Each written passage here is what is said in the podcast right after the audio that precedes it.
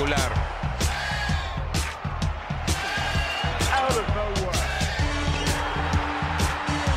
¡Lo logró! Rafa Nadal obtiene su segundo título en Australia y se convierte en el más grande. Novak Djokovic alcanza el séptimo cielo en la catedral del tenis. Bienvenidos a todos a Tenis Piochas. No sé si reconozcan esta voz, pero soy Lalo Cristóbal y estoy de vuelta, cabrones. No se pudieron olvidar de mí tan rápido, grabando desde la ciudad de Doha al otro lado del mundo, pero siempre con el tenis en la cabeza y pues saludándolos con mucho gusto. Sé que estuvieron grabando un par de capítulos, no los he escuchado, pero me llegaron muy buenos comentarios. Y bueno, este capítulo va a ser dedicado un poco a un resumen de la temporada, qué nos gustó, qué no nos gustó, eh, mejores cosas, peores cosas y digamos como una premiación a lo que fue la temporada 2002, digo 2022 y, y platicar qué, qué estuvo más chingón que otras cosas. Creo que fue un año muy muy bueno para el tenis, se dieron sorpresas, acabaron en lo más alto gente muy querida. Y no sé qué opinen, güey. ¿Cómo están? Primero que nada, jo, Rulo, se ve que estás despertando, mejor. Todavía traes ahí el almohadazo, cabrón. ¿Cómo estás, güey? Todo bien, güey. Sí, ya, ya ni me acordaba ni de tu voz ni de tu cara, güey, pero, pero es un placer aquí tenerte de vuelta, güey. Y sí, la verdad es que va a ser un, un capítulo muy interesante, ya con, con, los premios finales y con las opiniones de los tres del año y de lo que se viene, ¿no? Va a estar va a estar bueno. Como saben, hicimos un mid-season review hace un par de meses, pero este es el year-end review. Y pues sí, ¿no? Vamos a ver qué las opiniones de los tres, a ver quién, quién tendrá razón, quién no tuvo razón, etcétera. Y obviamente escucharlos a, a todos, la gente que nos escucha, ¿no? A ver qué opinan ellos. Rulo, ¿cómo estás, güey? Muy bien, mucho gusto en saludarlos. Lalo, qué bueno que estás ahí, digo, porque pues Jorge y yo lo que comentábamos la semana pasada es que luego sabemos que pues, por allá, digo, la gente va y hay gente que no vuelve, entonces bueno verte por ahí, ¿no? Con la cobertura ya nos contarás. Pero bueno, estamos aquí, ¿no? Como diciendo, para hacer un, un recap de lo que fue la temporada del 2022, ya empezándonos a preparar también para la que es 2023. Y pues mucho gusto en saludarlos, ¿no? Entonces, ¿por qué no nos arrancamos? Primero, yo creo que antes de platicar lo que consideramos los Oscars, Oscars de tenis piochas, ¿no? En, en cuanto a ciertas categorías de la temporada, que ahorita vamos a platicar. Lalo, tú ya lo dijiste un poco, pero Jorge, también tú, un poco, ¿qué opinamos de la temporada en general? Jorge se está tomando una selfie mañanera. Al... A mí, bueno, voy a desarrollar un poquito de lo que dije. Se me hizo una muy buena temporada. Muchos highlights, sobre todo Nadal rompe el récord de Grand Slams, se retira Federer, tenemos al número uno más joven de la historia.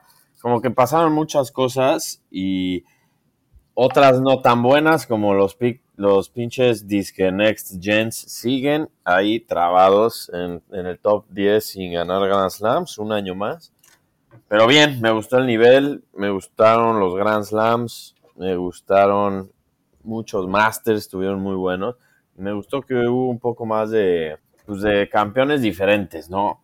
Tuvieron sus rachas, Nadal al principio, Djokovic al final y, y en medio como que era de todos esos torneos, pero, pero muy bien y, y yo creo que cerró una temporada muy, muy buena para el tenis en general.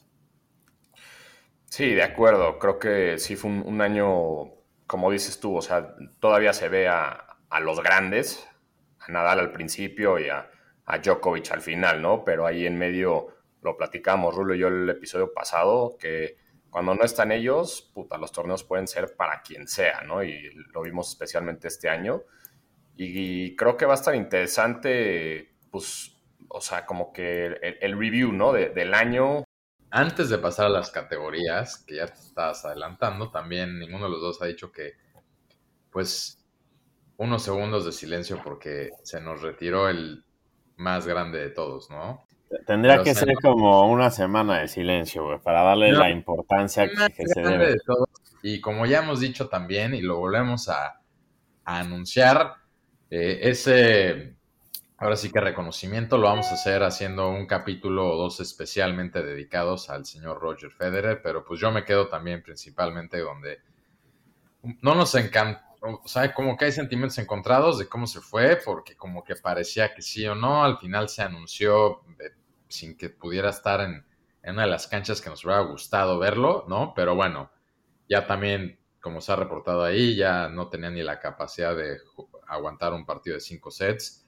Pero pues yo me quedo también con eso principalmente antes de entrar a las categorías específicas. Para mí lo general es que pues es el año donde se fue Federer y oficialmente también entonces empieza el principio el fin de la, lo que es la era más grande del tenis, ¿no? Con los Big Three o Big Four. Sí, de acuerdo, creo que fue, fue algo pues, notorio, ¿no? La verdad, de, y vamos a ver si, si en el 2023 hay algún otro retiro, ¿no? De posiblemente, a ver si se le cumple a Alan que se retire Nadal, ¿no? Que creo que sería... Eh, Por cierto, felicidades a Alan, conocido como el más grande conspiracy theorist que conozco al día de hoy. Ya, ya veremos cuál, se, cuál es Estaría interesante escuchar sus top 3 predicciones del 2023, porque ya me imagino lo, con, lo que nos va a venir. Pero le mandamos un gran abrazo y felicidades. Y creo que con esto podemos empezar a abrir las categorías especiales que preparamos, ¿no? Esto es un poco como los Óscares, pero nada más vamos a dar los premios principales, nada de mejor o peor vestido, etcétera. Eso lo haremos otro día. Esto es como las categorías principales, como cuando los Óscares solo verías los 15 minutos de los mejores premios. Oye, Rulo, si quieres, échate también antes de eso los Grand Slam winners, ¿no? Para dar el, resumen. Sí, Lalo un poco lo dijo, pero sí, antes de entrar a la categoría, los cuatro Grand Slams del año, vale la pena recalcar que los ganaron Nadal Australia, Nadal Roland Garros, Carlos Alcaraz US Open y en medio también con un asterisco Wimbledon, Djokovic, que aunque no le dio puntos, sí le dio eh, el Grand Slam como tal, ¿no? Exacto. Y pues vámonos ahora sí con, la primera categoría, ¿no? Vámonos con mejor y peor jugador del año. Lalo. Para mí los dos mejores fueron... ¿Por qué? Si tienes uno, explica por qué. Para mí los dos mejores fueron Nadal y Alcaraz. ¿Por qué Nadal? Porque entra el año imbatible, güey, gana todos los primeros meses y logra ganar el Grand Slam número 21. Tuvo una racha puta, ¿no? Perdió creo que como hasta abril, mayo, creo, ¿no? Y... Hasta la final de Indian Wells se echó sin perder. Sí, impresionante su comienzo de año y obviamente Alcaraz. ¿Por qué? Porque logra llegar al número uno y logra ganar su primer Grand Slam, todo a los 19 años. Creo que está cumpliendo con la expectativa gigantesca que trae en su espalda y, eso se lo quiero premiar yo. Si tendrías que escoger a uno, sería Alcaraz por, por lo que logró este año. Me sorprende que no, había, que no hubieras puesto a Kirios, güey. ¿Qué pasó ahí? Se viene después. Aquí lo tengo en mis notas, pero no, no fue el mejor del año. De los mejores, sí, pero no el mejor, güey. ¿Tú, Rulo? Por, vas, vas tú. Quiero dejarla a mí al final. Yo diría, me van a molestar seguro, pero Casper Ruud yo creo se me hizo de lo mejor del año. Rankeado, acabó rankeado número 3, su career high fue número 2, títulos tuvo 3 y lo más importante y notable de él es que perdió dos finales de Grand Slam, ¿no? Ya sé que no ganó ninguna, pero fue un mega breakthrough a su año pasado. Yo creo que, creo que lo dije contigo, Rulo, en un episodio en uno de los episodios que grabamos solos, que el año que entra yo creo que su mayor objetivo va a ser ganar un Grand Slam, ¿no? Sabemos que perdió contra Nadal en Roland Garros, que es imposible ganarle ahí, y perdió contra Alcaraz en US Open, ¿no? Y también, un asterisco ahí, pierde la final de los ATP Finals con Djokovic, ¿no? O sea, no creo que se esté volviendo como una, una tendencia que pierda finales, pero vamos a ver el año que entra, ¿no? Muchas finales perdidas, ¿no? ¿Cuántas de Grand Slam tiene? ¿Tres? Tiene dos, dos de Grand Slam. Dos, pero a ver, pues es lo que comentábamos en tu ausencia, Lalo. Has escuchado lo que te perdiste.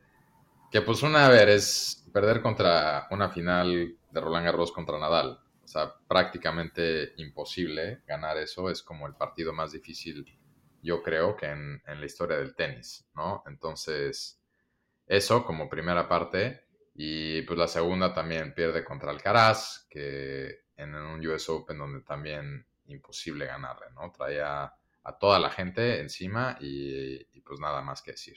El trabó Rulo, como siempre, problemas técnicos. Fallas este, técnicas. Pero, ¿en qué íbamos? Estábamos diciéndole a Casper Ruud, ¿no? Que pierde, que pierde estas ah. finales, pero creo que sí tuvo un, gran año, un breakthrough year. Ahorita que Rulo recupere su internet, nos dirá su mejor jugador. Pero Lalo, creo que podemos pasar tú y yo. En, Rulo se, se, trabó aquí, ya ni está en, en, la llamada. Bueno, ahorita regresa, sigamos. Peor jugador del año, ¿no? Yo creo. Puta, aquí tengo varios. Me, me ha decepcionado mucho el regreso de Dominic Thiem que llegó a ser, no me acuerdo si dos o tres del mundo, y no, no ha logrado todavía recuperar el nivel que traía antes de lesionarse. Y, pero, a ver, como lo dije al principio, ya estoy bien cansado de los pinches Disque Next Gens. ¿Quiénes son?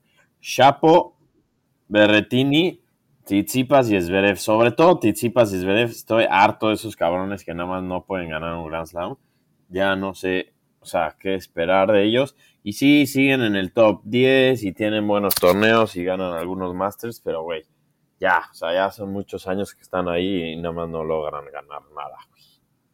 Sí, de acuerdo. Aquí tenemos ya a Rulo de regreso. Eh, Rulo, si quieres, eh, nos quedamos contigo con tu mejor jugador, güey. Pero oyeron lo que dije de Ruth. Estaba echándole porras en tu pecho. Se te trabó un poquito ahí.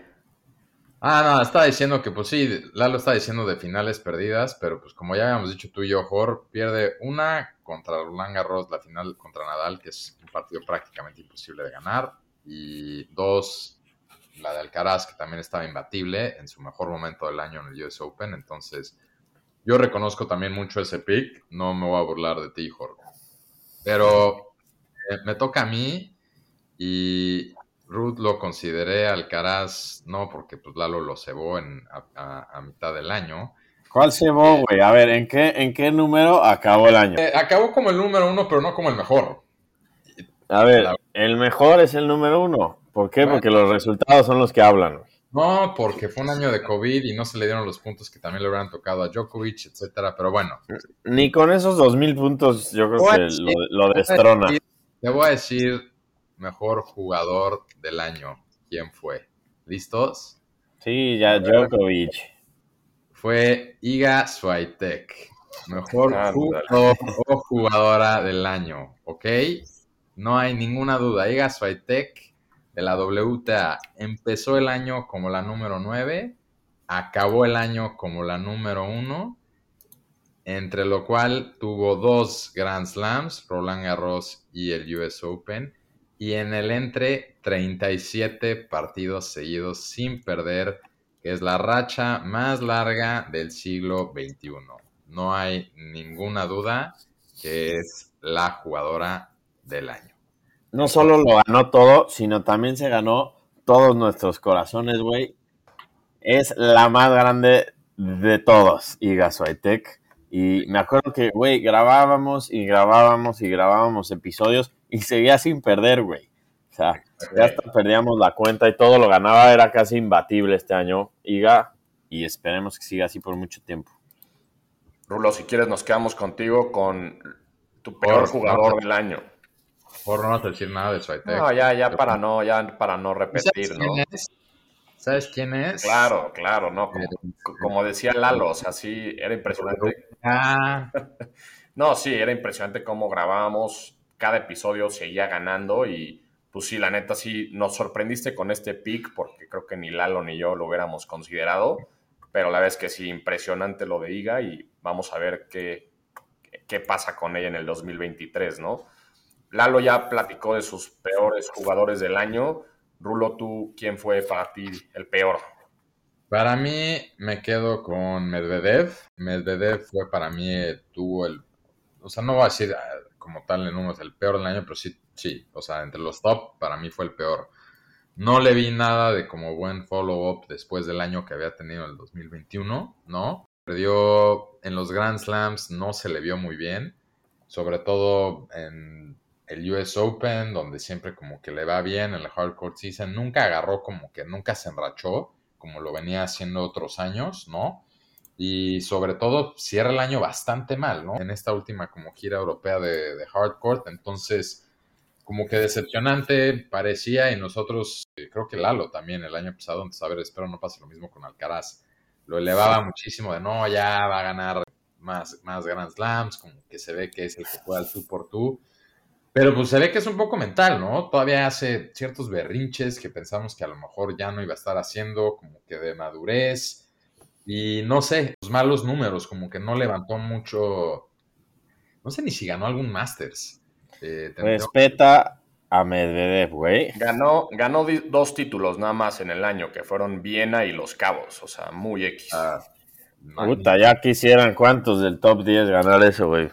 Bueno, pero cuando estás ya a la altura, la No, sí. No, no estoy de acuerdo contigo. Dejó mucho que desear, sobre todo por lo bien que, había jugado la segunda mitad del año, los últimos dos. Y, pero yo creo que sí, también es mental, creo que está distraído, creo que no está bien motivado. Creo que tuvo un hijo, sí, sí, sí, sí. Y yo creo que está un poco distraído, pero pues, sabemos que el nivel lo tiene cuando, cuando se pone las pilas. Sí, yo también había puesto Medvedev, pero también hay un, shout especial, creo, bueno, no especial, sino de decepción, a Berretini, ¿no? Creo que Berretini se le esperaba mucho de este año y cae del top 10, o sea, acaba de número 16, que obviamente muchos jugadores les encantaría estar en el top 20, pero creo que la expectativa para Berretini era mucho mayor de lo que tuvo este año. Obviamente asterisco ahí con lesiones y todo, pero, pero creo que no, no logra como quedar ese jump todavía, ¿no? No pudo jugar Wimbledon, ¿no? Creo que le dio COVID. Le dio COVID.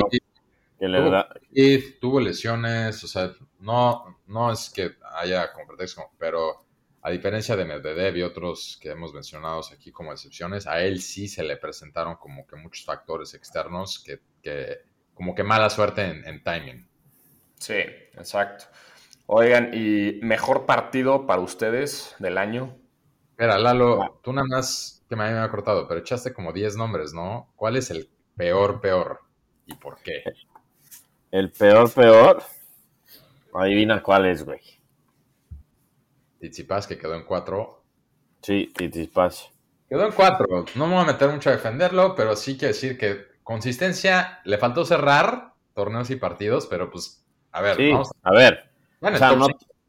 sí, no tuvo una temporada para llorar, pero creo que es el que no ha podido dar ese salto, güey. O sea, sí le gana a los buenos siempre y está en las finales, pero pierde todas las pitches finales y en Grand Slams está para llorar. De acuerdo. A mí también, en lo personal. Ya me cansó ese güey. Me decepciona mucho su juego mental. Y... Pero bueno, sí le reconozco que a ver el siguiente año, ¿no? Porque, pero pues al final termina en el, en el top 5. Y con eso, Jor, tu partido del año. Mi partido del año creo que va a ser el mismo para los tres, si no me equivoco.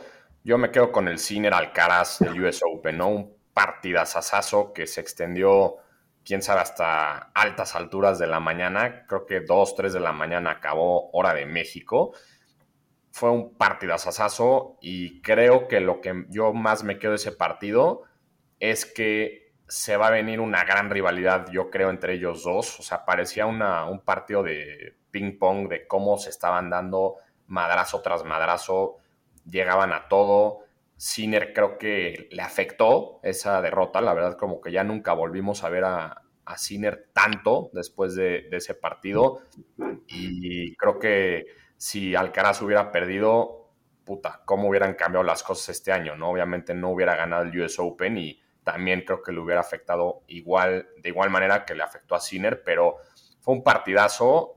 Hasta el mismo Ferrero, que sabemos que es coach de Alcaraz, decía que se viene esa rivalidad, ¿no? O sea, creo que ver esos dos jugadores darse en la madre y también tenerse el respeto que se tiene, ¿no? O sea, creo que Eso es muy importante para esa rivalidad y, yo sí me quedo con ese, que creo que sería el mismo que tú, ¿no, Rolo? Que tú lo viste en vivo y en directo.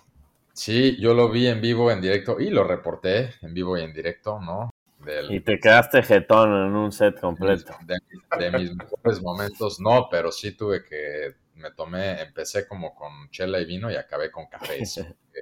Yo había hecho cálculos mentales, he ido, ya he ido a este torneo de noche muchos años y pues como que había calculado que máximo me iba a ir de ahí doce y media a una. Era martes, ¿no? En la noche y acabó el partido, como dice Joro, 2.50 de la mañana, perdón, de miércoles a jueves. O sea, llegué ahí un miércoles como a las 7 de la noche y me fui ahí 2.50 de, la, de jueves. O sea, como haber salido un miércoles en Digo, esto puede ser un, un, día regular, una salida regular para algunos de ustedes, pero para mí ya, ya aguantar es, un poco más, más fuerte. Entonces, sí, 5 horas, 15 minutos, partidazo. Y pues creo que también se dijo mucho al siguiente día, ¿no? Como que se demostró que el tenis está en muy buenas manos. Y también, hablando de Tsitsipas y esa generación, como que también fue un momento donde muchos nos dimos cuenta que esta generación va a saltar a la otra, ¿no?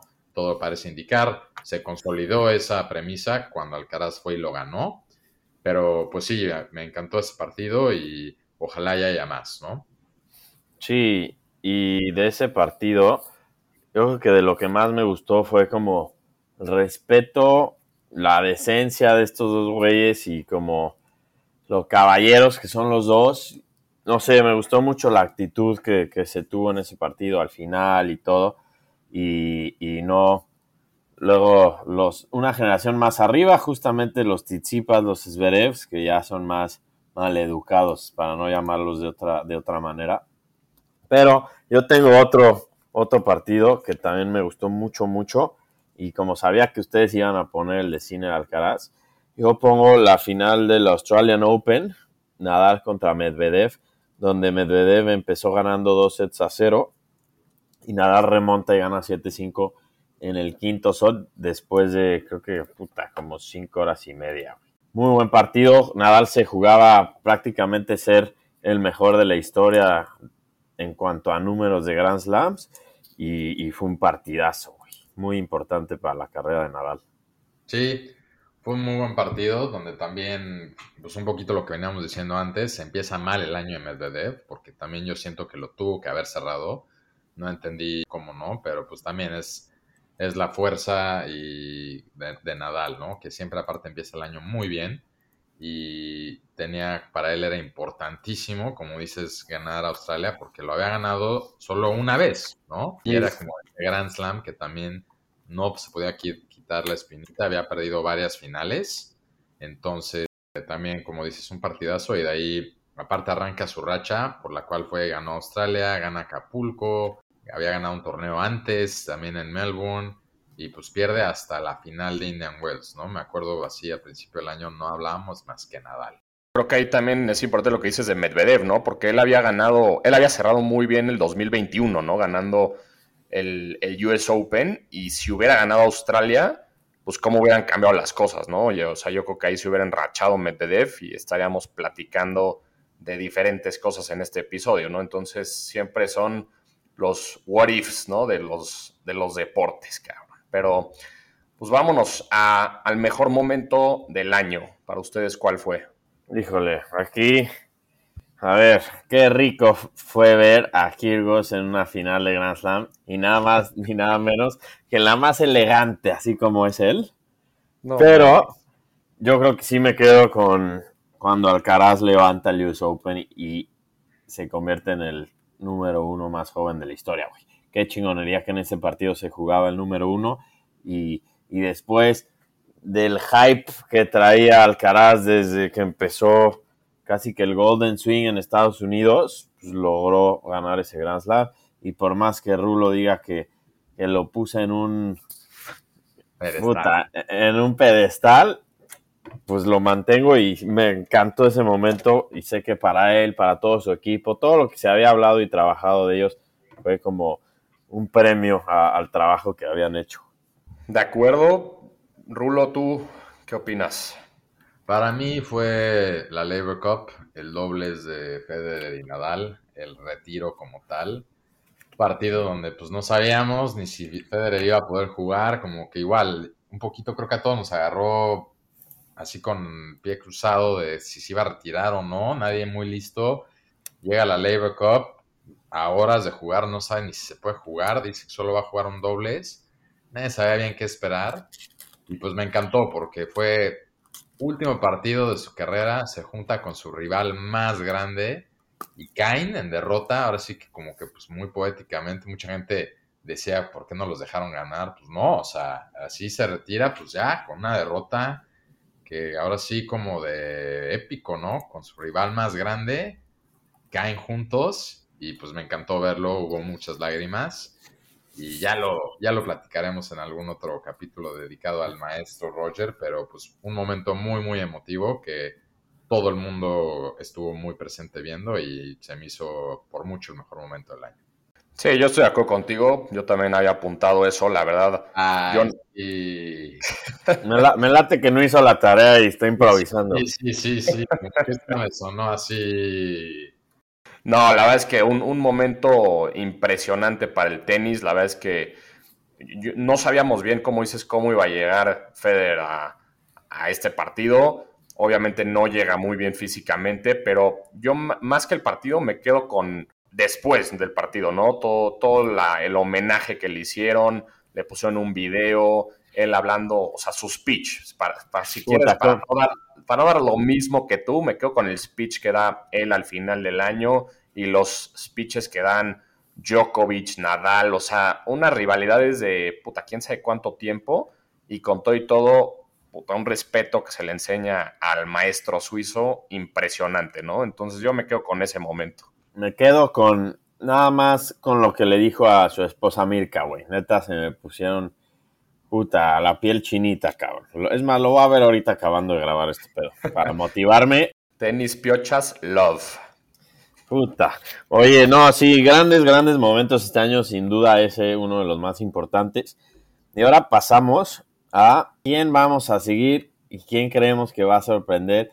Quién creemos que va a, de alguna manera, despertar en el tour el siguiente año.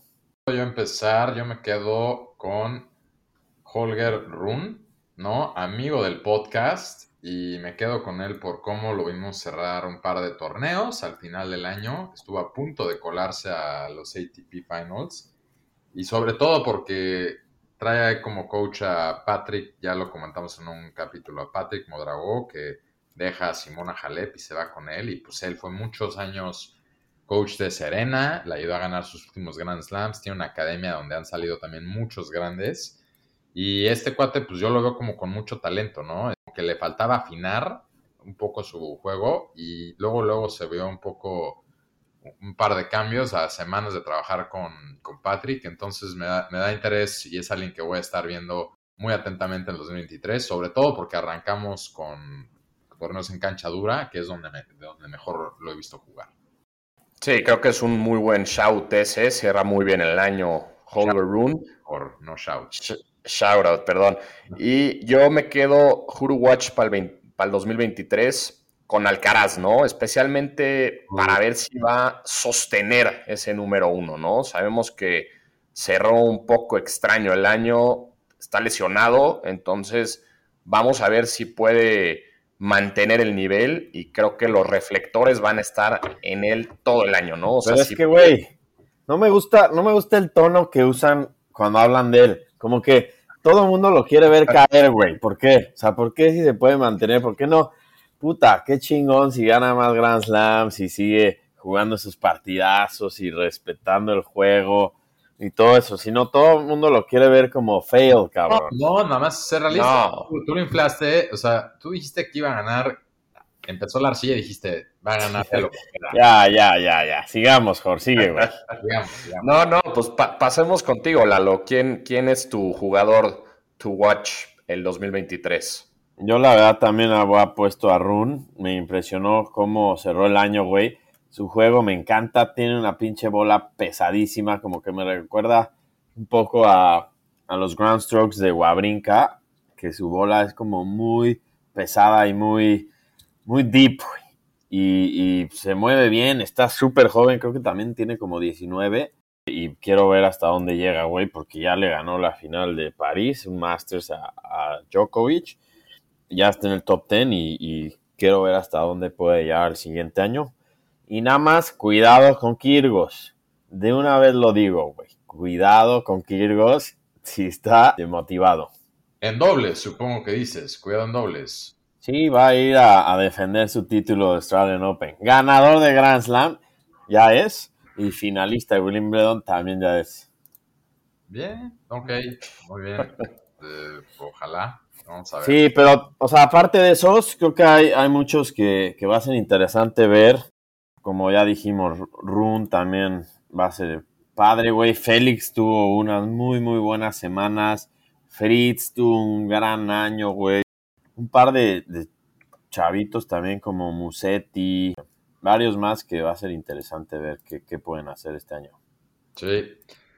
Y bueno, con eso vamos a pasar a la última categoría que como que le pusimos un poquito más de, sabor a esto, ¿no? Y me da mucha curiosidad oír qué dicen. ¿Quién es el villano del año o villana del año? ¿Y por qué? Mejor o Lalo, ¿quién quiere empezar? Yo, yo me quedo con. Yo me quedo con Djokovic, ¿no? Creo que empezó fuerte con todo lo de, lo de Australia. Tuvo un up and down year entre que lo dejaban jugar, no lo dejaban jugar, etcétera. Pero todos los partidos que jugaba, literal parecía un güey poseído y como un villano, ¿no? O sea, valiéndole madres quién estaba enfrente, lo destruía, o valiéndole madres en qué form llegaba el jugador. O sea, él iba literal mentalizado a ganar todo lo que jugaba. Creo que cierra muy bien el año, entonces eh, va a ser otro jugador to watch out en el 2023, ya que lo dejen jugar todo, y yo me quedo con él, ¿no? Pero yo, ¿qué villano? ¿Por cara de malo? ¿Fue el criterio o qué? No, no, no, no, simplemente porque creo que yo creo que él, te digo, venía muy mentalizado de que ok, no me van a dejar jugar algunos torneos, pues los que voy a jugar, o sea, voy a salir a matar, ¿no? Entonces creo que, creo que es, es eso, ¿no? A ver, vas tú, Rulo, que la verdad no tenía esta preparada y me agarraste desprevenido. pie, güey. Ok, Alexander Zverev.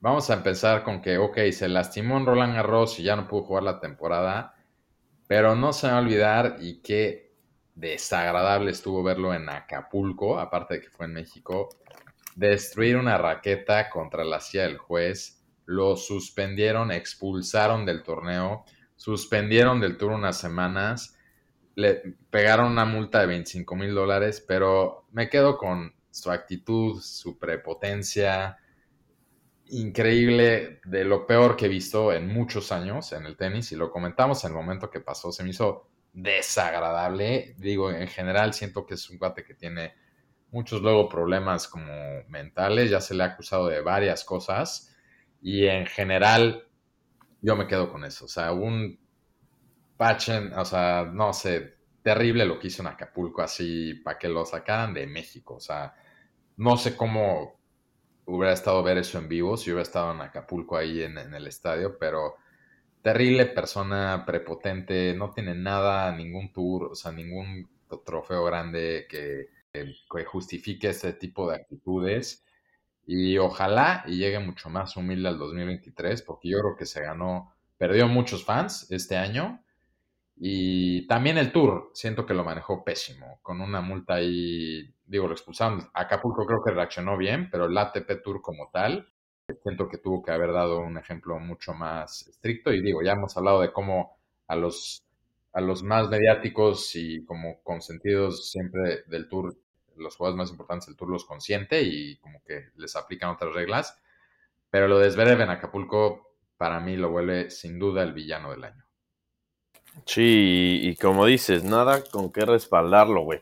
Fuera un Federer, un Nadal que ganan todo, bueno, pues ya, pero no, ese cuate sí necesita unas buenas clases de educación no, y, cómo comportarse. Y claro, y una cosa más que digo aquí, no era ni la final ni una semi. Creo que era un partido de dobles, como una segunda ronda. No sé si alguno de ustedes se acuerda. O sea, Sí, nada. una tontería era. Una tontería, literal.